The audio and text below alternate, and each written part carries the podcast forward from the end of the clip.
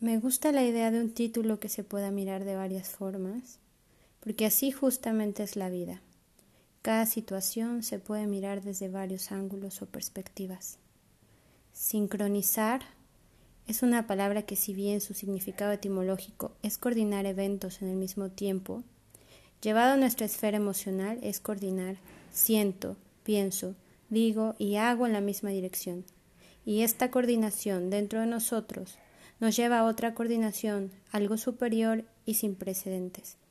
Armonía, sintonía, equilibrio y paz interior. Y así se suceden más eventos mágicos de los que podemos imaginar. Aparte debo decir que en honor a mi madre y su alimento favorito, que eran las sincronizadas, se me ha ocurrido ponerle a este podcast la sincronizada.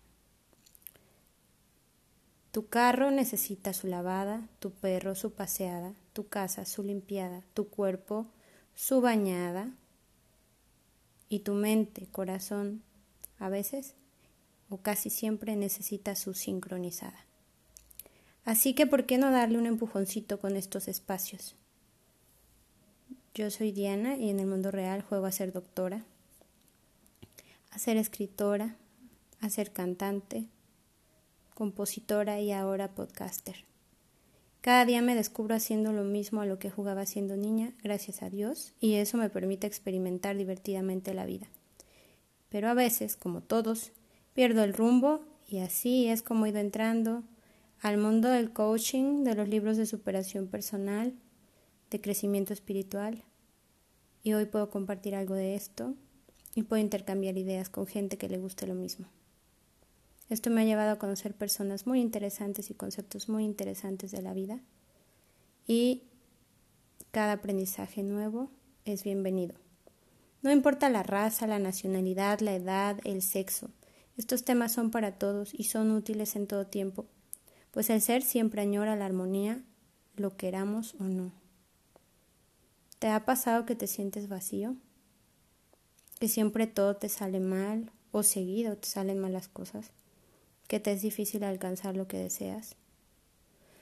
Pues justo ahí hace falta la sincronizada, porque algo no está coordinado, y es que realmente no nos conocemos. Parte de la vida la pasamos descubriendo quiénes somos y para qué estamos aquí, sintiéndonos desvalidos porque siempre hay una voz interior callándote y diciéndote qué hacer sin saber distinguir si hacerle caso o no. La verdad es que nuestra intuición nos manda muchas veces el mensaje de cuál es el siguiente paso, pero por creencias, por todo lo que nos inculcó la cultura, la sociedad, la familia, preferimos no hacerle caso y callar esa vocecita. Esa vocecita de nuestro ser que nos dice, por aquí sí o por aquí no. Esta persona sí, esta persona no esta carrera sí, esta carrera no, este trabajo sí, este trabajo no. O sea, te vibra o no te vibra y siempre lo sabes, pero bueno. La verdad es que nunca acabas de conocerte a ti mismo. Y entre más nos conocemos a nosotros mismos, más posibilidades tenemos de sentir la felicidad. La verdad es que somos muy contradictorios, ¿eh? Mm,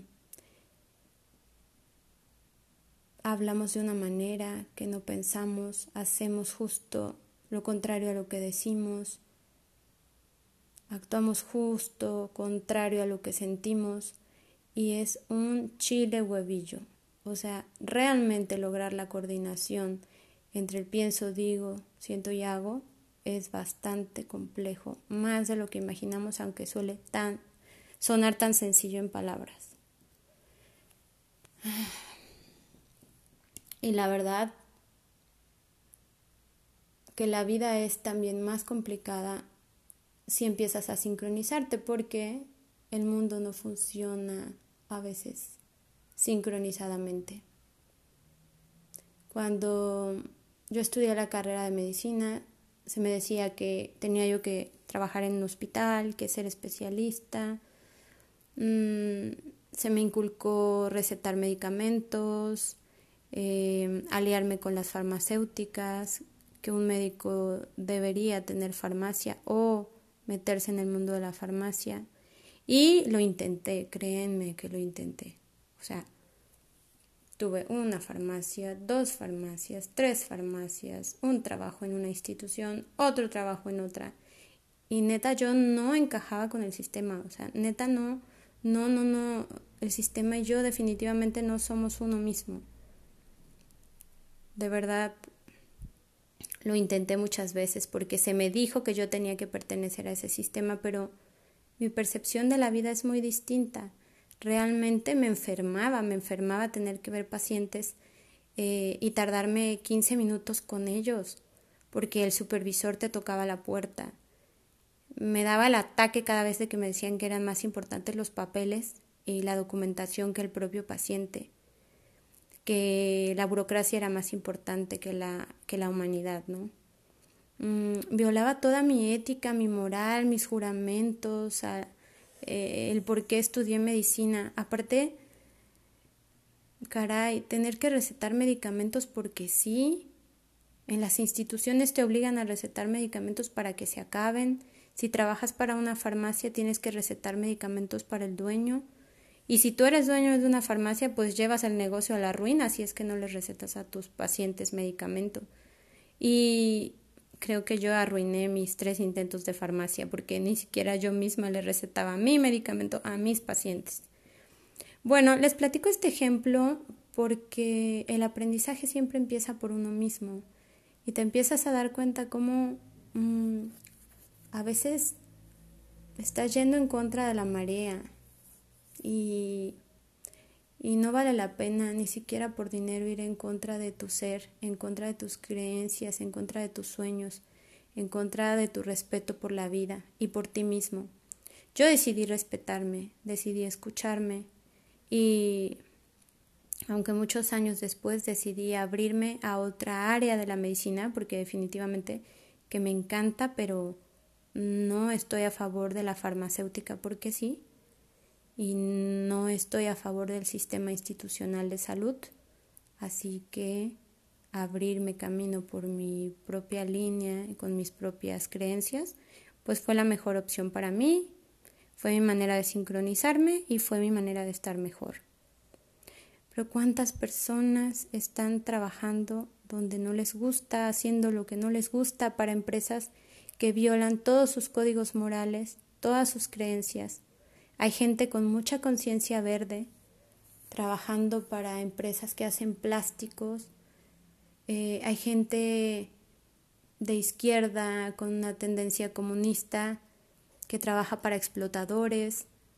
Mm, hay gente enfermándose en em, siendo obreros porque no tienen ni una gota de vacaciones no los respetan y bueno, empezando porque ellos no se respetan a sí mismos en sus necesidades, ¿no? Entonces, eh, en la humanidad estamos bastante descoordinados, estamos bastante asincrónicos y eso enferma el alma, enferma la mente, enferma el ser. Y miren que da de gritos, ¿eh? Como veo en la consulta constantemente enfermedades psicosomáticas. Mm, y no hay manera de que un medicamento las mejore. No, puedes mandarle infinita cantidad de pastillas, puedes mandarle algunas terapias alternas, incluso puedes mandarlas al psicólogo, ¿no? Pero si ellas no toman la decisión o no quieren ver lo que realmente les está causando esa, eh, esa disfunción por la falta de sincronía, pues es muy difícil que estén bien. A veces es solamente un matrimonio fallido, a veces son problemas con sus propias familias, con sus padres, a veces es el trabajo que no les gusta, eh, a veces son cosas tan simples pero que cuando estás dentro, dentro de la jugada es muy difícil ver lo que está sucediendo. Tienes verdaderamente que sentir profundamente esa frustración, ese enojo, esa ira, esa, esa, ese sufrir, para entonces esa emoción provoque un cambio. La verdad, a veces no lo logramos hacer solos. ¿eh?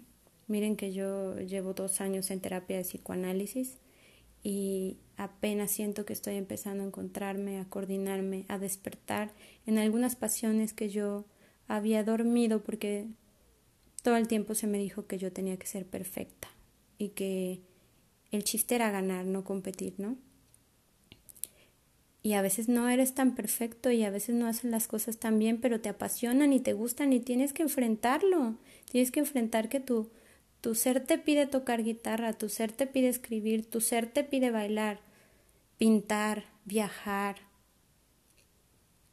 Y, y todo empieza por ese sueño, ¿no? Ese sueño que está ahí de hacer las cosas, pero siempre está el prejuicio de qué van a decir, y si no lo hago tan bien, y si no soy exitosa, y si no resulta, o sea, y es que todo es ganar, todo es dinero, todo es ser perfecto en esta vida. Nos enseñaron a ser perfectos para ganar amor. Si sacábamos 10 era aplauso, si sacábamos 8 era X, como si no hubieras hecho nada. O sea, siempre estar agradando, empezando por tus padres, luego agradar al jefe, luego agradar a la sociedad, en la carrera agradar al maestro. O sea, ¿y cuándo nos agradamos a nosotros mismos? Sí es cierto que hay que vivir de algo, pero ¿quién dice que no podemos vivir de lo que amamos? ¿Y quién dice que no podemos hacer las cosas que queramos? La verdad es que hay personas multipotenciales que pueden tener varias licenciaturas o pueden tener una licenciatura y aprender, ser autodidactas en muchos otros ramos de, y carreras o simplemente ser licenciado en algo y tener un montón de aprendizajes eh, eh, artísticos y, y, van a ser tus hobbies, tus pasiones y vas a ganar dinero o no, pero no te importa, o sea, porque al final lo importante es competir, participar, darte el gusto de realizarte en todas tus pasiones. Y bueno, mi aprendizaje hasta ahora es que va a haber muchos espejitos que vengan a decirte, te vas a morir de hambre, hay que trabajar duro para llegar lejos, eh, la vida es del que trabaja, del que se esfuerza, hay que sufrir para merecer, eh, nadie se vuelve rico antes de los 40, o sea, toda la sarta de creencias heredadas, ay, socialmente, la verdad es que hablan desde lo que ellos no se permiten. A veces tienes que dejar de escuchar afuera, escucharte más a ti y emprender, emprender el vuelo a donde se te dé la gana. ¿Sí? ¿De algo has de vivir? Claro que sí. Qué mejor que sea de algo que te guste.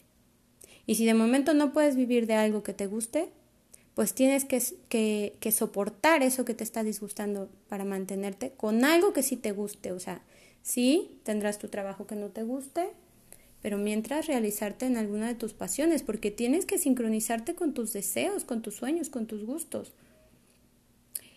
Cuando en algún momento He tenido alguna paciente que es profesora y se dedica solamente a dar clases mm, y tenía muchísimas achaques y síntomas y demás. Bueno, mm, cuando me platicó su historia profundamente, pues resulta que ella no quería al 100% ser lo que era, ni vivir donde vivía, y que fue tomando el rumbo de sus padres por obvias razones, ¿no? La influencia de, ellos es muy fuerte. Y bueno, estaba eh, detonando toda esta frustración en, problemas y síntomas eh, físicos. Entonces, mm, recuerdo que le sugerí que pues que tratara de hacer algo para soportar el estar en donde no quería estar, en lo que podía dejarlo o en lo que podía jubilarse, ¿no? Y bueno, empezó a descubrirse en sus gustos, en sus tendencias y empezó a, realizar otras actividades que, que, también eran su pasión, ¿no? O que más bien estas sí eran su pasión. Y mejoró mucho en los síntomas, en los signos. ¿Por qué? Porque estaba asincrónica, no estaba armonizada.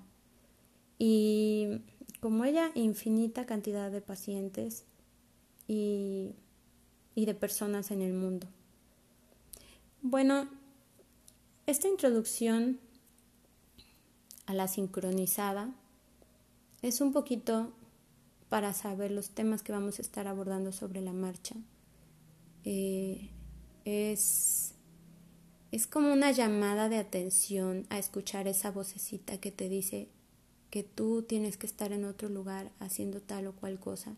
Ponle atención, porque venimos de una familia, pero venimos programados para ser nosotros mismos por nosotros mismos, y no es justificación decir a mí me dijeron, a mí me enseñaron, a mí me prohibieron cuando ya eres adulto, es momento de tomar tu decisión y guiarte por tus sueños y tus deseos. Y mientras no le hagas daño a nadie, estás en todo tu derecho de cambiar tu rumbo, de cambiar tu vida o de complementarla de la manera que tú quieras.